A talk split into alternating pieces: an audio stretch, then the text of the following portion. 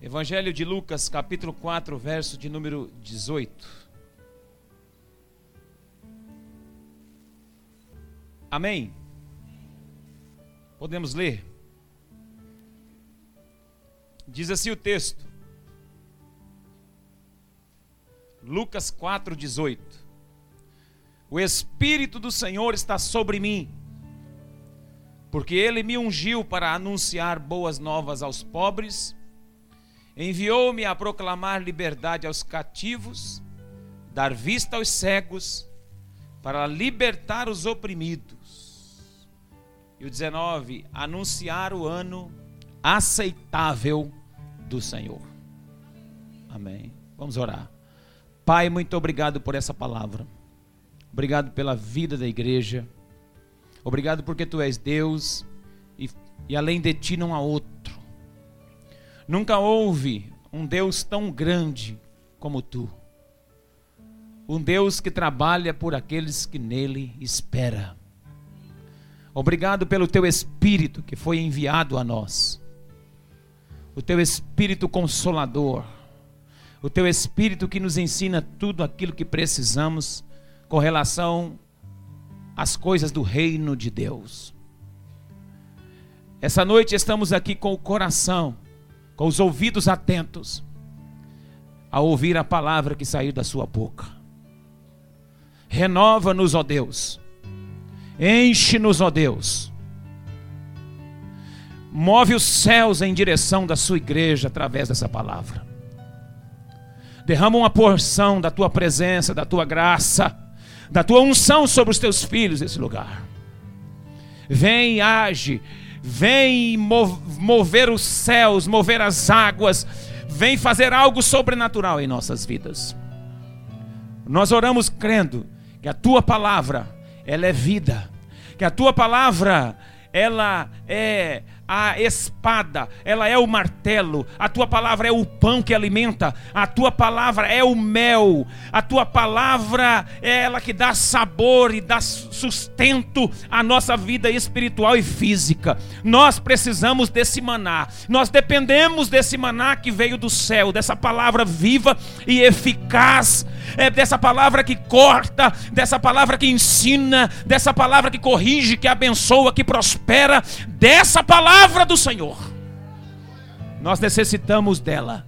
Vem sobre nós. Em Cristo Jesus nós oramos para a glória de Deus. Amém. Irmãos, o texto de Lucas, capítulo 4, no verso 18, é a expressão da profecia que foi dita por Isaías, no capítulo de número 61. Se você verificar o capítulo 61, verso 1 de Isaías, você vai ver esse, essa, esse mesmo verso. O Espírito do Senhor me ungiu para pregar boas novas aos cativos e pôr em liberdade os oprimidos.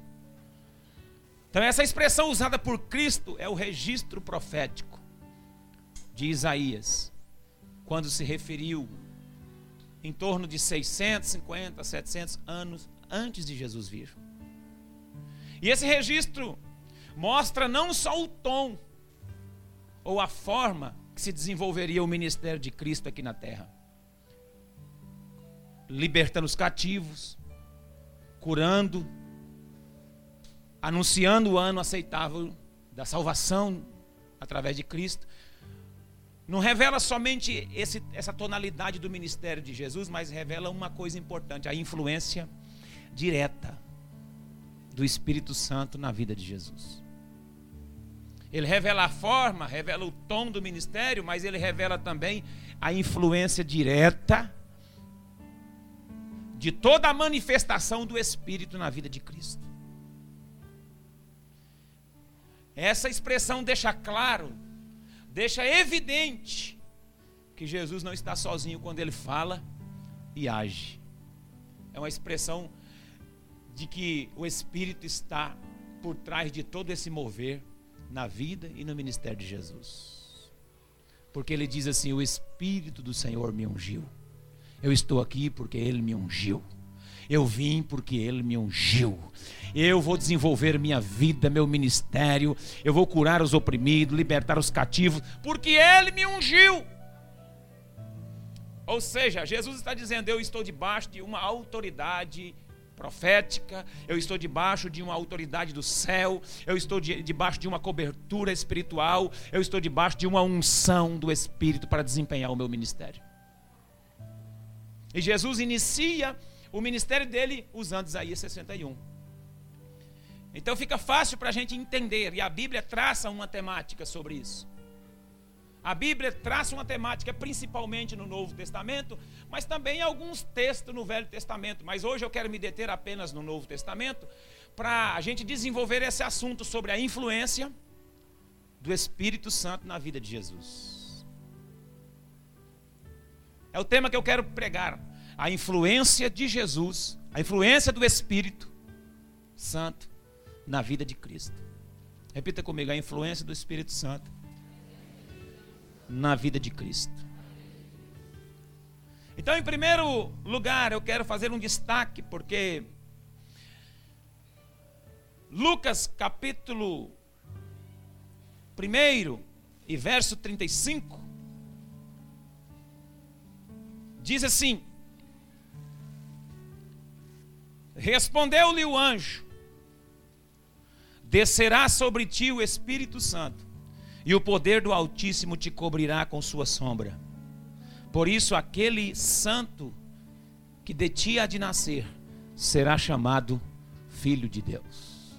Quando o anjo veio dar a notícia a Maria, que ela seria o canal de Deus para trazer Jesus à terra, o anjo anuncia que o Espírito Santo de Deus cobriria a vida dela.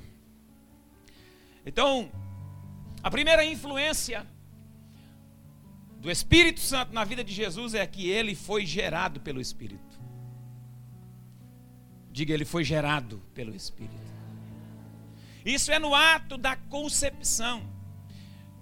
Irmãos, veja Mateus 1 e 18, que diz o seguinte: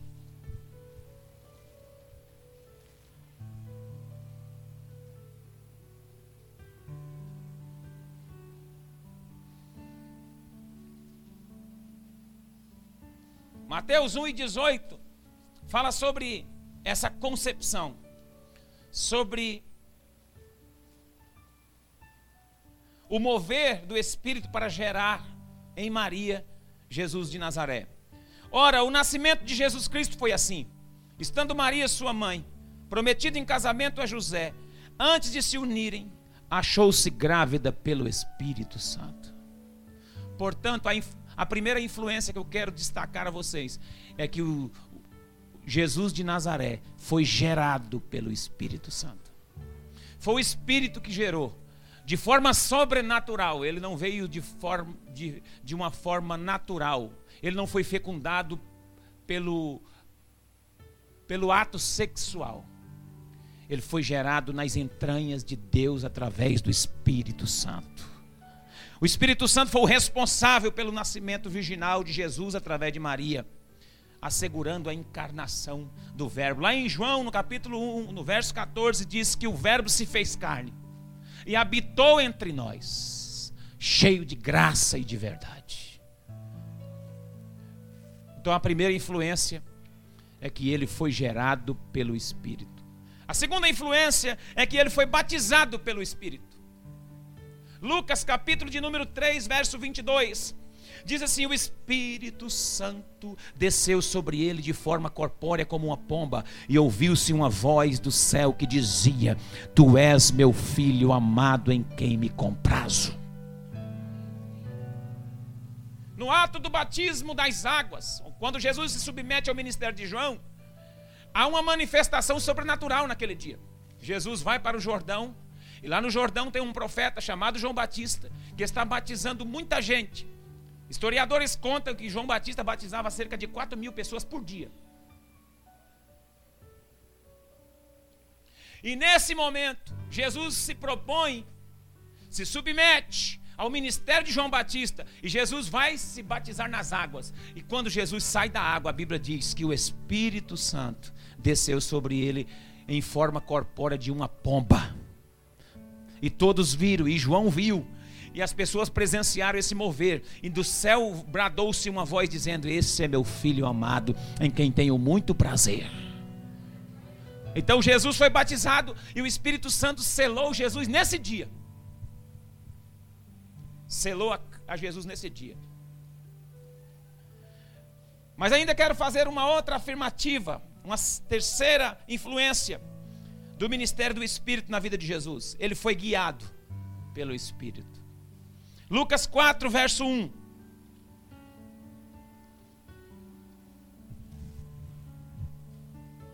Diz assim: Jesus, cheio do Espírito Santo.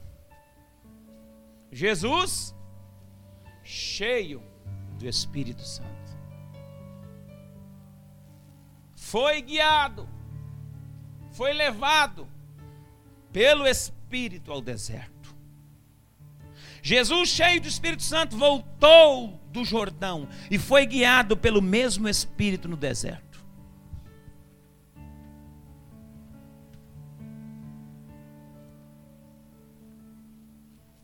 Irmãos amados, em toda a história, vida e ministério de Jesus, você vai encontrar a, o Espírito Santo em todos os momentos da vida de Jesus. E eu estou ministrando uma palavra como essa, para que eu e você tenham um entendimento que antes de ser físicos, nós, fomos, nós somos espírito. Preste atenção. Você não é você não é uma pessoa com uma experiência espiritual. Você é um espírito com uma experiência física.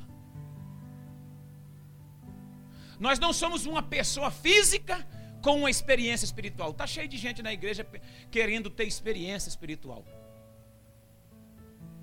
Na verdade, nós somos um espírito com uma experiência física. E essa experiência física, ela dura de 70 a 80 anos.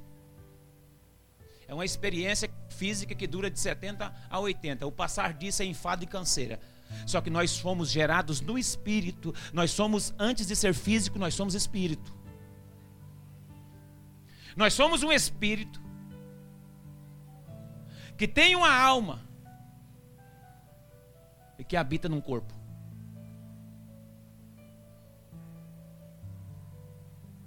Então, portanto, o Espírito foi colocado em nós primeiro. Para quê? Para nós relacionarmos com Deus. Nós éramos no Éden, lá em Adão, nós éramos alma vivente. Foi feito uma espécie de um boneco de barro. E aquele boneco de barro era uma alma vivente. A Bíblia diz: e o homem se tornou alma vivente. Agora, depois que Deus, o, Adão no jardim peca, o Adão era uma alma vivente e ele cai no jardim. Agora, Cristo é o segundo Adão. A Bíblia diz que Cristo passou por todos os níveis de provação no, no, deserto, em todas as áreas da vida dele, mas ele não caiu. Sabe por que ele não caiu? Porque Cristo, segundo Adão, não era alma vivente. Cristo, segundo Adão, era espírito vivificante.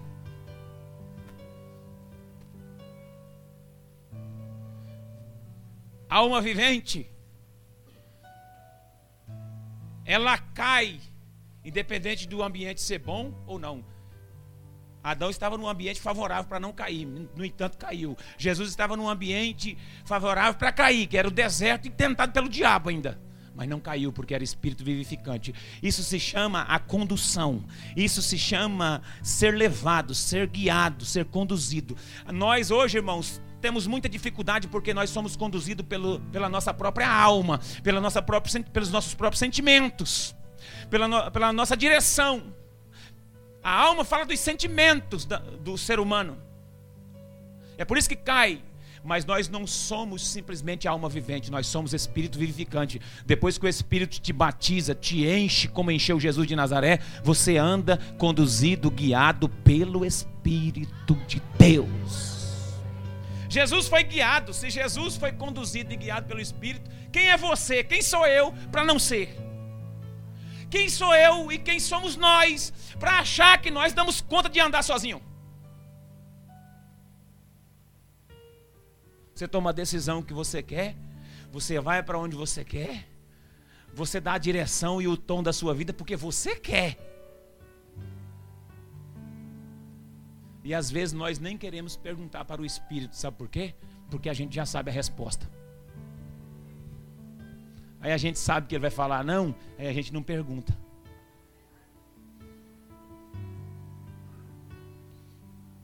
Jesus foi gerado, foi batizado, foi guiado. Em quarto lugar, Jesus foi governado pelo Espírito. Isso aqui é forte. Lucas capítulo 4, verso 14 diz assim: Então, pelo poder do Espírito, voltou Jesus para a Galileia. Agora Jesus, ele está no governo, no poder do Espírito, no comando do Espírito, ele volta. Ele foi para o deserto, passou a tentação, foi guiado na tentação, na tentação não caiu. E agora, depois do deserto, ele volta no poder. Irmão, quando o homem ele é guiado pelo Espírito de Deus, mesmo que seja para o deserto, quando ele voltar, ele volta no poder. Quando ele voltar, ele volta no poder do Espírito. Jesus foi 40 dias, 40 noites para o deserto, conduzido, guiado pelo deserto, sendo tentado pelo diabo. Ele resistiu toda aquela tentação. Agora ele volta no poder. Ele volta debaixo de um comando, de um governo espiritual de Deus para exercer seu ministério. Só desfruta do poder do Espírito, só anda no poder do Espírito quem é governado, quem é guiado por Ele. Se você é conduzido pela sua carne, se você é conduzido pela sua alma, pelos seus sentimentos, você nunca vai desfrutar do poder espiritual que emana de Deus. O Espírito encheu de poder para trabalhar, para fazer a obra. Jesus foi cheio do poder do Espírito, foi governado pelo Espírito. Mas ainda aparece em outros momentos, Jesus também foi ofertado pelo Espírito. Esse texto sai um pouco do, dos evangelhos e vai para Hebreus 9,14, que diz assim: Muito mais agora o sangue de Cristo, que pelo Espírito eterno a si mesmo se ofereceu sem mácula. Jesus foi oferecido pelo Espírito eterno. Foi o Espírito Santo que ofertou Jesus. Você recebeu Jesus? Foi o Espírito Eterno que ofertou Jesus na cruz. Ele ofertou o sangue do Cristo no Calvário. Foi o Espírito Santo que ofereceu. Cristo foi oferecido. Cristo foi ofertado. Quando as pessoas vêm para o altar e pedem uma oferta ou pedem um dízimo, eu vejo gente, às vezes, de todos, todo tipo, gente que critica, fala, que os pastores, os líderes estão somente para pedir dinheiro. Deus ofertou Jesus. Deus foi o primeiro que deu. Deus é ofertante. O Espírito Santo ofertou a Cristo no altar. Nós nunca vamos ofertar o tanto que Deus oferta. Nós nunca vamos dar o tanto que Deus deu. Nós nunca vamos poder chegar no nível que Deus nos dá e nos deu. O tanto que você der é pouco diante daquilo que Deus já fez. Ele ofereceu através do seu Espírito. Foi o Espírito eterno que ofereceu a Cristo para derramar o sangue sem mancha, sem mácula. O Espírito Santo ofertou Jesus na terra. Aleluia! Foi ofertado no Calvário para que eu e você desfrutasse da salvação oferecida por Ele. Quando Cristo estava na cruz, irmão, quando Cristo estava cumprindo seu ministério, Cristo não estava bravo com ninguém. Cristo não estava nervoso com ninguém, esperneando, tentando escapar. Não, foi para essa hora que eu vim. Sabe por quê? Porque quem é ofertado não tem direito de escapar. Quem é entregue não tem direito de pular fora. Ele foi entregue pelo Espírito de Deus para aquele momento. Então nós presenciamos o Espírito Santo em todos os momentos da vida de Jesus. Mas além de ser ofertado, ele também foi ressuscitado. Romanos 8,11 diz: Se habita em vós o Espírito da verdade, ele vos guiará toda a verdade, porque não falará por si mesmo, mas dirá tudo o que tiver ouvido e vos anunciará as coisas que hão de vir. Romanos 8,11, volta lá. Se habita em vós o Espírito daquele que ressuscitou Jesus dentre os mortos, esse mesmo que ressuscitou a Cristo Jesus dentre os mortos, vivificará também o vosso corpo mortal por meio do seu Espírito em que em vós habita. Jesus foi ressuscitado pelo Espírito. Se habita em vós o Espírito daquele que ressuscitou Jesus dentre os mortos, será que habita em você o Espírito que ressuscitou Jesus? Será que habita em mim o Espírito que ressuscitou a Cristo? Se habita em mim o Espírito que ressuscitou a Cristo, Ele também vai, vai no, nos ressuscitar. Ele também vai nos trazer. Ele vai ressuscitar a cada um de vocês. Aleluia. Ele diz assim, ó, ele também vivificará o vosso corpo mortal por meio do seu espírito que em vós habita. Irmãos, sabe qual foi o propósito do Espírito Santo ressuscitar a Cristo? Cristo ficou três dias morto. O Espírito foi lá e ressuscitou. O propósito dessa ressurreição é ressuscitar você também. A Bíblia diz que aqueles que morrerem em Cristo ressuscitarão primeiro. O propósito de, do Espírito ressuscitar a Jesus de Nazaré é para que eu e você tenhamos a garantia que nós, mesmo depois de morto, viveremos. Foi o Espírito Santo que ressuscitou Jesus. Depois de três dias. E por último, depois de ressuscitado, ele foi glorificado pelo Espírito. Jesus já foi glorificado, irmão, pelo Espírito. A obra foi consumada. Em João capítulo 16, quero ler esse texto com vocês. 13, 14. João 13, 16, 13 e 14.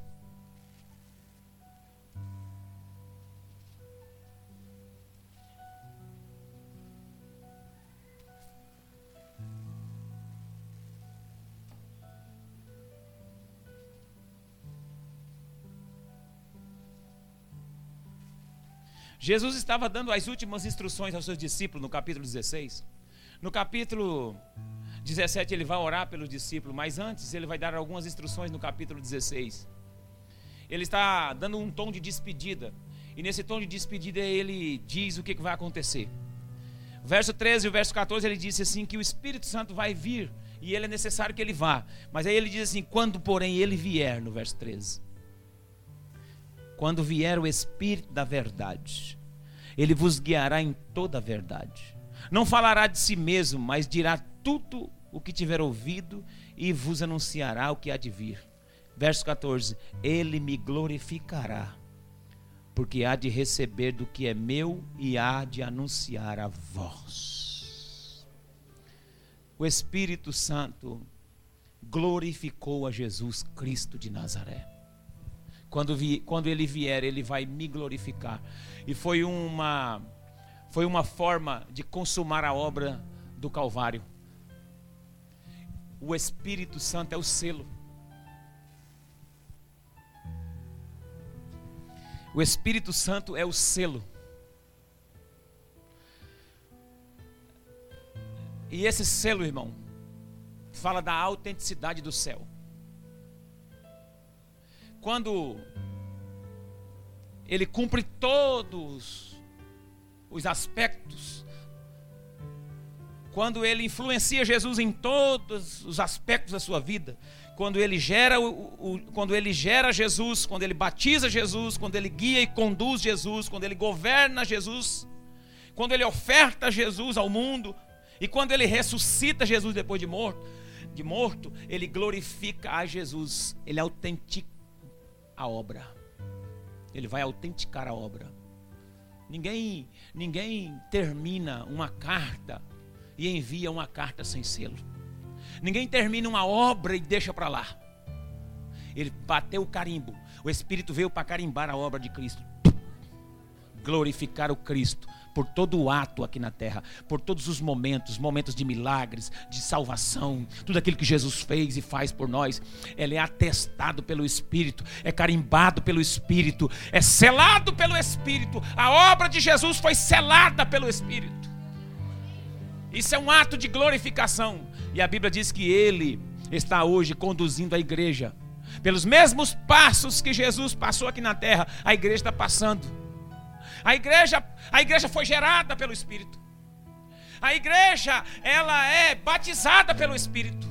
A igreja, ela deve ser guiada pelo Espírito, deve ser governada pelo Espírito. Ela deve ser uma oferta a Deus no Espírito. Ela deve ser ressuscitada no final pelo Espírito e ela glorificará a Deus no Espírito. E esse é o papel do Espírito Santo na igreja. Esse é o papel do Espírito Santo. Por que eu estou pregando isso?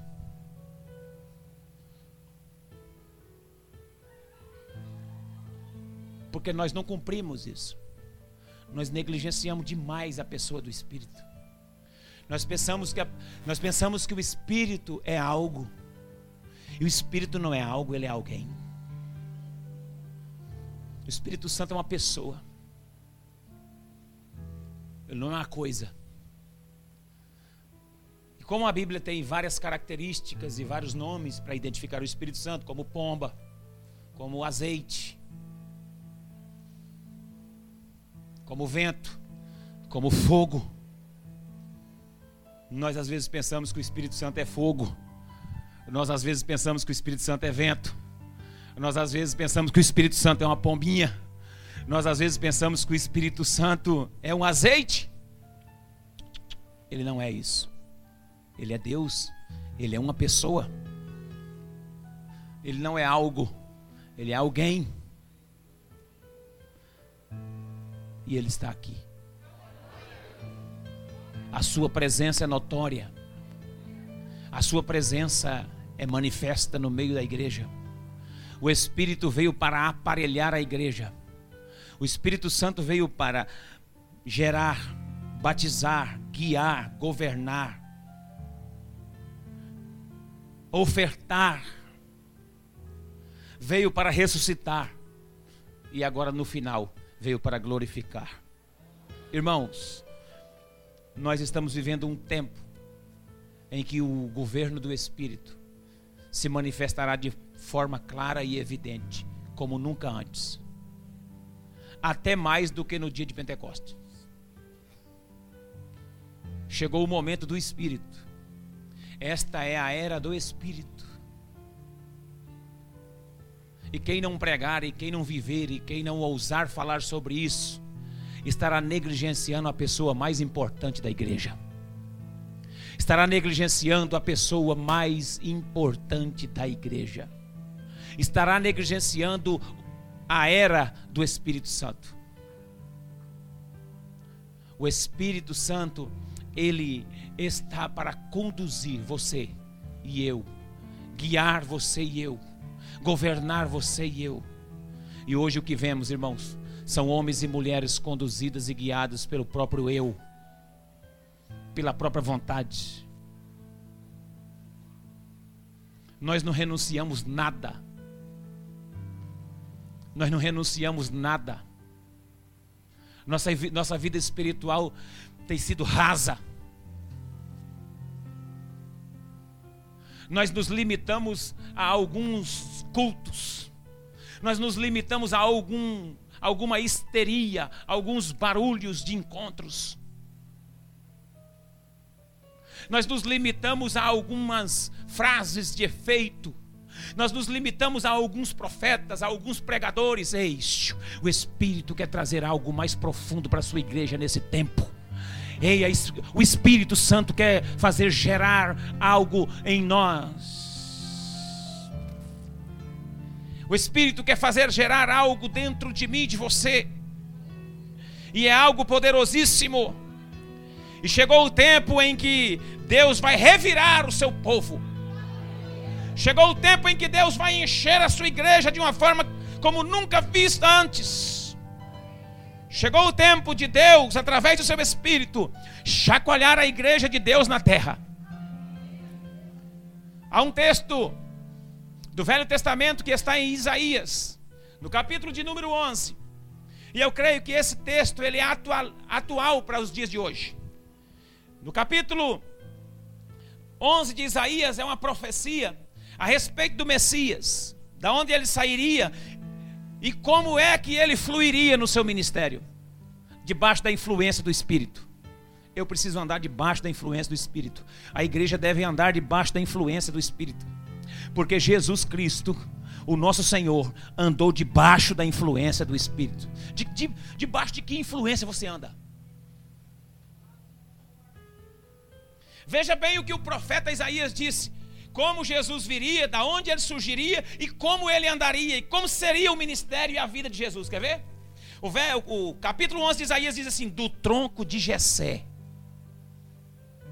brotará um rebento, e das suas raízes um renovo frutificará. Agora, verso 2: Eu profetizo isso na sua vida. Repousará sobre ele o Espírito do Senhor Agora vai, o espírito de sabedoria, o espírito de inteligência, o espírito de conselho e de fortaleza, o espírito de conhecimento e de temor do Senhor.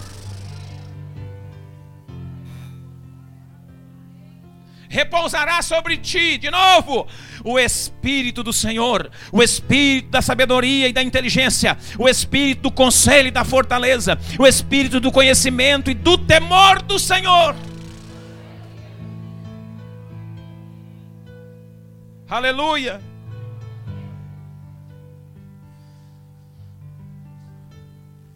Chegou o tempo em que repousará sobre o povo de Deus o Espírito da sabedoria e da inteligência. Chegou o tempo que repousará sobre o povo o espírito do conselho, da fortaleza, do conhecimento e do temor. Quantos recebem essa palavra? O Espírito do Senhor. Irmãos, quando o Espírito gerou a Jesus, O ato da concepção é um ato materno de Deus. Isso aqui é algo forte. Porque nós encontramos o Pai, o Filho e o Espírito Santo no céu. Amém? O Pai, o Filho e o Espírito Santo. E o Espírito Santo foi responsável por gerar Jesus no ventre de Maria. O Espírito Santo é o responsável por trazer a vida. Irmão, nós só somos completos em família. Nós só desfrutamos do amor pleno em família. Nós só desfrutamos do amor pleno quando nós estamos em família. Por isso que é interessante quando o casal se casa, logo em seguida, eles estão muito bem, felizes, novos, aproveitando, mas passam os anos, eles precisam se completar. Necessitam ter filhos. A figura do Espírito Santo, entenda bem o que eu vou dizer, tá bom? Deus não tem mãe. Deus é Deus. Mas o Espírito Santo, na parte de gerar, ele representa a figura materna de Deus. É a representatividade do amor da mulher aqui na terra, da mãe. Quando a mãe gera aqui, quando você, quem é mãe, levanta a mão aí.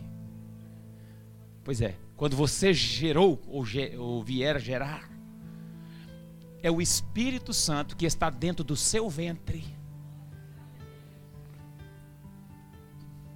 entretecendo os, os ossos da, dentro, dentro do útero, dentro da grávida. Diz o salmo: de forma assombrosa fui formado e entretecido no ventre da minha mãe. É a figura do Espírito Santo que gerou Jesus de Nazaré. É a figura, é a expressão do amor materno de Deus no céu. É o Espírito Santo. O Espírito Santo tem uma sensibilidade diferenciada, como as mulheres também têm. Essa unção veio para as, mamães, para as mulheres. Você já notou uma coisa? Quando a mulher.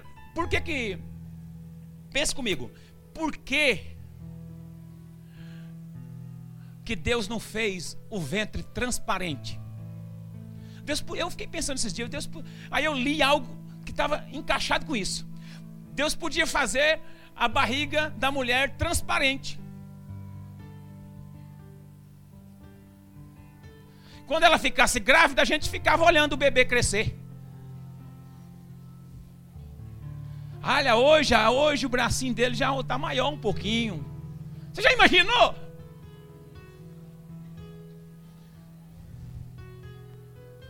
Mas Deus não faz assim, sabe por quê?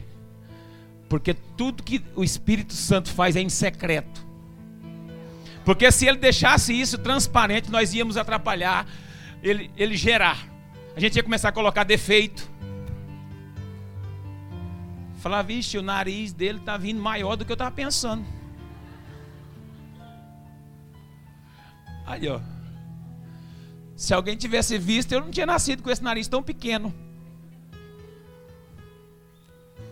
Orelhinha assim, do jeito que Deus me fez. Eu fiquei pensando. Deus não fez ninguém bonito nem feio. Deus fez, Deus fez único. É. Aí você vai falar, pastor, mas tem uns que é feio, viu?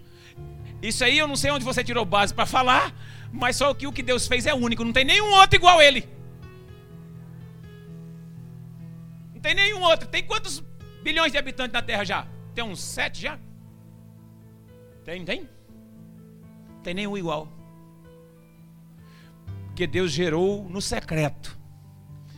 Não tem ninguém, ninguém ficou olhando para ver como é que estava. Até a ultrassom que a gente tira dá, não dá para ver direito. Só dá para ver o sexo. E olhe lá.